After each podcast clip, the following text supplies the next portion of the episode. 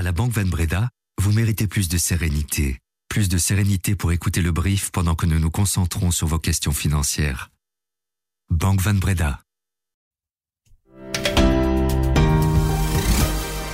Bonjour, nous sommes le lundi 20 novembre et voici notre regard sur l'actualité, l'essentiel pour celles et ceux qui ont l'esprit d'entreprendre. Le brief de l'écho. Gert Nouls est mon invité ce matin. Bonjour Gert. Bonjour. Chief économiste et fondateur d'Econopolis, auteur de plusieurs livres économiques également, vous êtes clairement ce qu'on peut appeler un faiseur d'opinion dans la sphère économique et financière. On va parler et reparler avec vous des bons d'État lancés vendredi par l'agence de la dette. Il sera question aussi de la scission de Solvay et de la valeur ajoutée que cela va apporter à l'actionnaire. Et puis aussi des suites du dossier PIFAS en Wallonie, de l'azote en Flandre ou du glyphosate en Europe avec des attitudes et des politiques très différentes selon la région. Je suis Laurent Fabry, Gert Nouls est mon invité. Bienvenue dans le brief.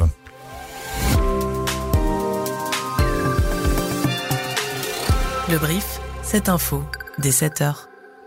L'agence de la dette lancera de nouveaux bons d'État en décembre prochain, des bons à plus longue échéance, cette fois 5 et 8 ans. Alors on ne connaîtra les taux d'intérêt bruts pour ces deux placements que le 28 novembre, mais selon les premières estimations, on devrait tourner autour de 2,60% pour le bon à 5 ans et 2,90% pour celui à 8 ans. Pas de précompte réduit pour ces deux produits. Il sera donc de 30%, ce qui laisse un rendement net de 1,82 à 5 ans et 2,03 à 8 ans. Alors, ce ne sont encore des estimations, mais si ça se confirme, cela ne semble pas très très attractif, Gert. Non, j'ai l'impression que là, euh, bon, c'est aussi euh, les circonstances, les taux ont, baissé hein, depuis euh, le premier bon d'État. Puis évidemment, le, le précompte est plus élevé. Et disons, avec euh, le rendement net, euh, il est peu probable qu'on va compenser l'inflation. Ça veut dire que ceux qui inscrivent sur le bon d'État sont prêts à perdre le pouvoir d'achat de leur épargne. Ça me semble quand même un peu euh, pessimiste sur, disons, un horizon 5 ou, ou 8 ans. Mhm. Mais le ministre des Finances, Vincent Van Peteghem, qui était l'invité du Salon de l'investissement et des placements, Finance Avenue, organisé par euh, l'ECO et de Tate ce samedi, euh, il n'a pas exclu non plus de recourir à un nouveau bon à un an, assorti cette fois d'un précompte de 15% peut-être en mars 2024.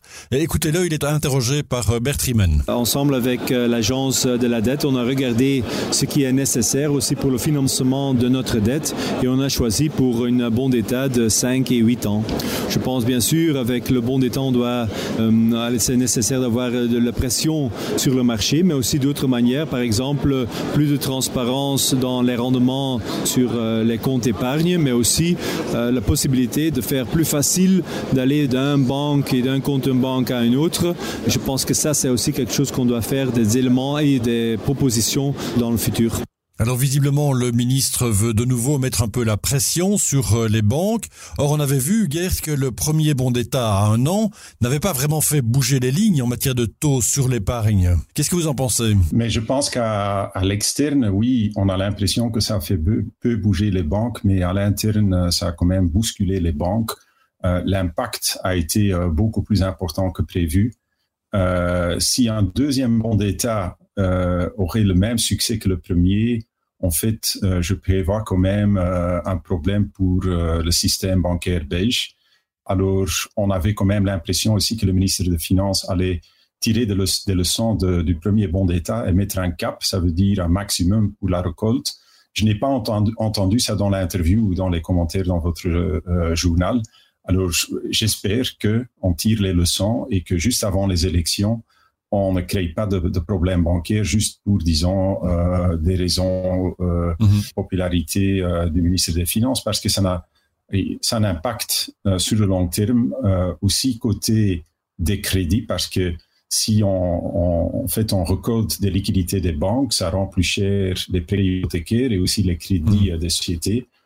Euh, et de cette façon, en plus du resserrement de la Banque centrale européenne, un deuxième resserrement, euh, spécialement en Belgique, pourrait aussi limiter la croissance en Belgique ou voire provoquer certains problèmes dans l'immobilier ou dans les sociétés.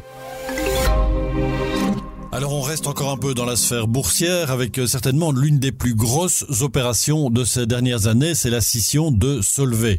L'objectif, c'est de créer de la valeur pour l'actionnaire.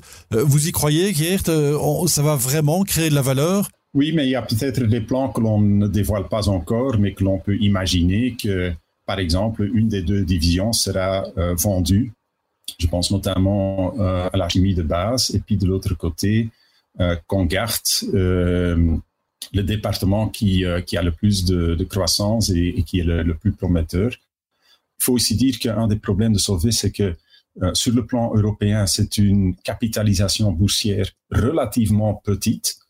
Alors, si mhm. on, coupe encore en deux et on rend les, divisions euh, et, les sociétés encore plus petites, ça n'augmente pas la liquidité, alors l'attractivité du titre. Alors, il y a quand même aussi un risque euh, sauf si, euh, disons, le, la division de croissance euh, prend vraiment de l'ampleur et dévoile des plans mhm. de croissance et peut-être aussi d'acquisition dans l'avenir. Un mot sur la prime de 12 millions qu'Ilham Kadri doit recevoir à l'issue de l'opération. Excessif ou mérité selon vous? Je ne sais pas. Enfin, c'est assez rare en Belgique d'avoir une prime pour une opération qui n'a pas encore été conclue je pense de l'autre côté que, c'est une, CEO qui, qui est vraiment euh, recherchée sur le plan européen. Je peux m'imaginer que euh, à côté d'une prime pour l'opération, c'est aussi une prime pour garder Madame Kadri euh, au sein de Solvay. Alors de la chimie, on passe aux polluants. Le, raccourci est un peu audacieux, réducteur, j'en conviens. Un dossier qui va encore alimenter l'actualité cette semaine, c'est celui des PIFAS. La ministre wallonne de l'Environnement, Céline Tellier, est de plus en plus sur la sellette dans cette affaire pour son manque de réaction face aux différentes alertes. Euh, quel est votre regard déjà sur cette euh, presque crise politique et environnementale, Gert? Évidemment, le, le PFAS euh, est aussi quelque chose qui, qui touche les citoyens en Flandre.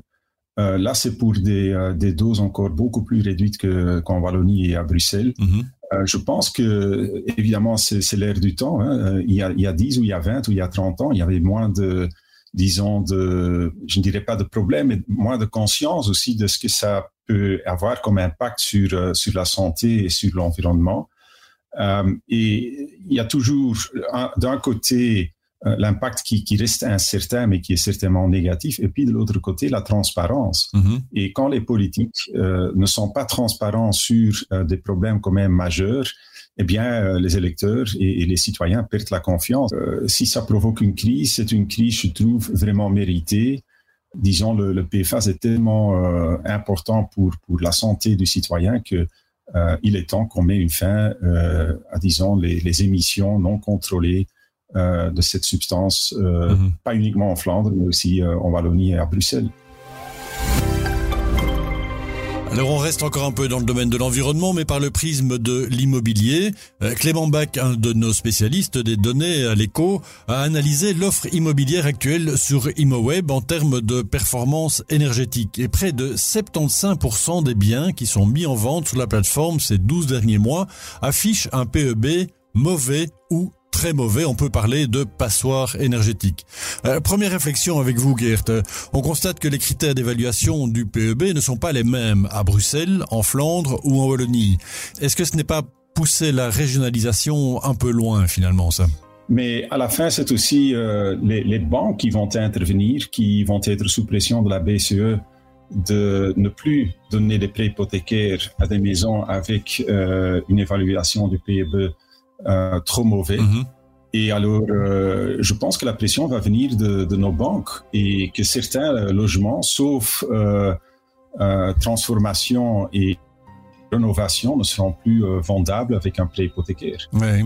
Est-ce que du coup, il faut craindre un, espèce de, d'effondrement du marché à cause de ce critère du PEB Effondrement est peut-être trop dramatique, mais on a eu une autre conférence la semaine passée et disons, les chefs d'entreprise euh, dans l'immobilier se sont bien rendus compte de l'importance, mhm. mais j'ai l'impression que les ménages et, euh, disons, euh, l'homme dans la rue ne s'en rendent pas compte quand il achète une maison de l'importance de, de, la qualité énergétique de, de sa maison. Mhm. pour garder la valeur évidemment hein, sur le long terme et, et, la nécessité de réserver un montant pour rénover sa maison au moment qu'on on, on l'achète mhm. ou avant de la vendre pour augmenter la valeur de, de la maison. Et pour connaître le pourcentage de passoires énergétiques dans votre commune, eh bien consultez notre article interactif sur l'éco.be. Sam Altman, le fondateur de OpenAI, a été viré vendredi par son conseil d'administration, mais ce week-end, plusieurs investisseurs du créateur de ChatGPT réclamaient son retour. Alors ça a négocié dur pendant tout le week-end, mais il ne reviendra pas finalement, selon certains médias américains cités ce matin. Son départ avait provoqué une fronde au sein de l'entreprise et du conseil d'administration, avec notamment la démission de Greg Brockman, cofondateur et président du conseil. L'ultralibéral Javier Milei remporté les élections présidentielles en Argentine. On fera davantage connaissance avec celui qui se définit comme un anarcho-capitaliste. Si vous avez aimé euh, Donald Trump ou Jair Bolsonaro, vous allez adorer Milei. Mercredi, il y aura les élections législatives aux Pays-Bas où l'on s'attend à de gros changements sur la scène politique avec l'émergence de nouvelles figures mais aussi de nouvelles tendances politiques. Tiens, la démission de Conor Rousseau de la présidence de Vorreut, euh, ça peut avoir un impact majeur sur la scène politique flamande? Majeur, euh, on parle quand même de peut-être 3-4% euh, des votes qui, peuvent de nouveau fluctuer.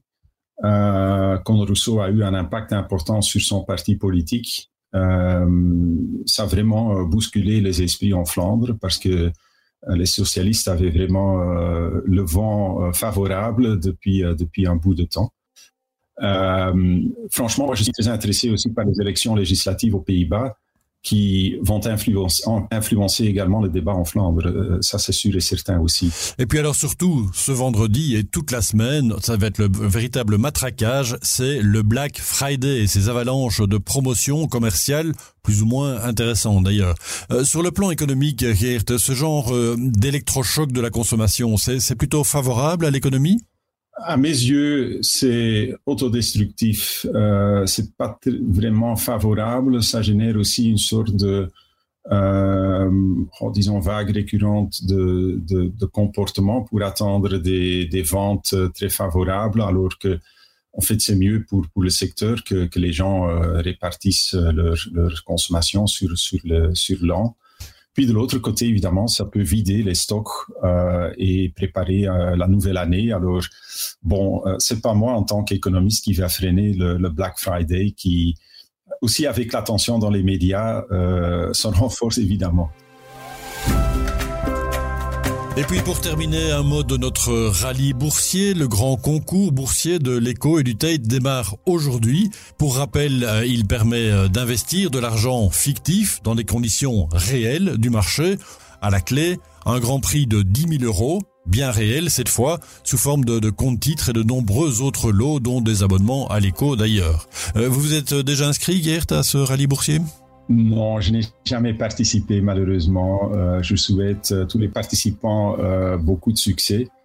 Mais pour moi personnellement, c'est un peu trop euh, spéculatif et nerveux. Mais c'est très intéressant pour voir comment les gens réagissent mm -hmm. et, et, le succès d'ailleurs de ce concours. Il n'est en tout cas pas trop tard pour s'inscrire. En tout cas, tous les détails sont sur la page dédiée sur l'éco.be.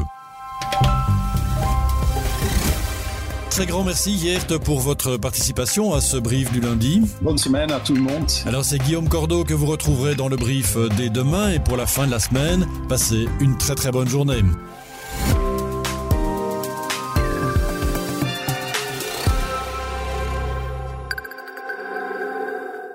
Vous méritez plus de passion. Vous méritez plus d'anticipation. Vous méritez plus d'anticipation de la part de votre partenaire patrimonial pour que vous puissiez toujours rester serein, même quand la bourse s'enflamme. Vous méritez également plus de Banque Van Breda pour votre vie professionnelle et privée.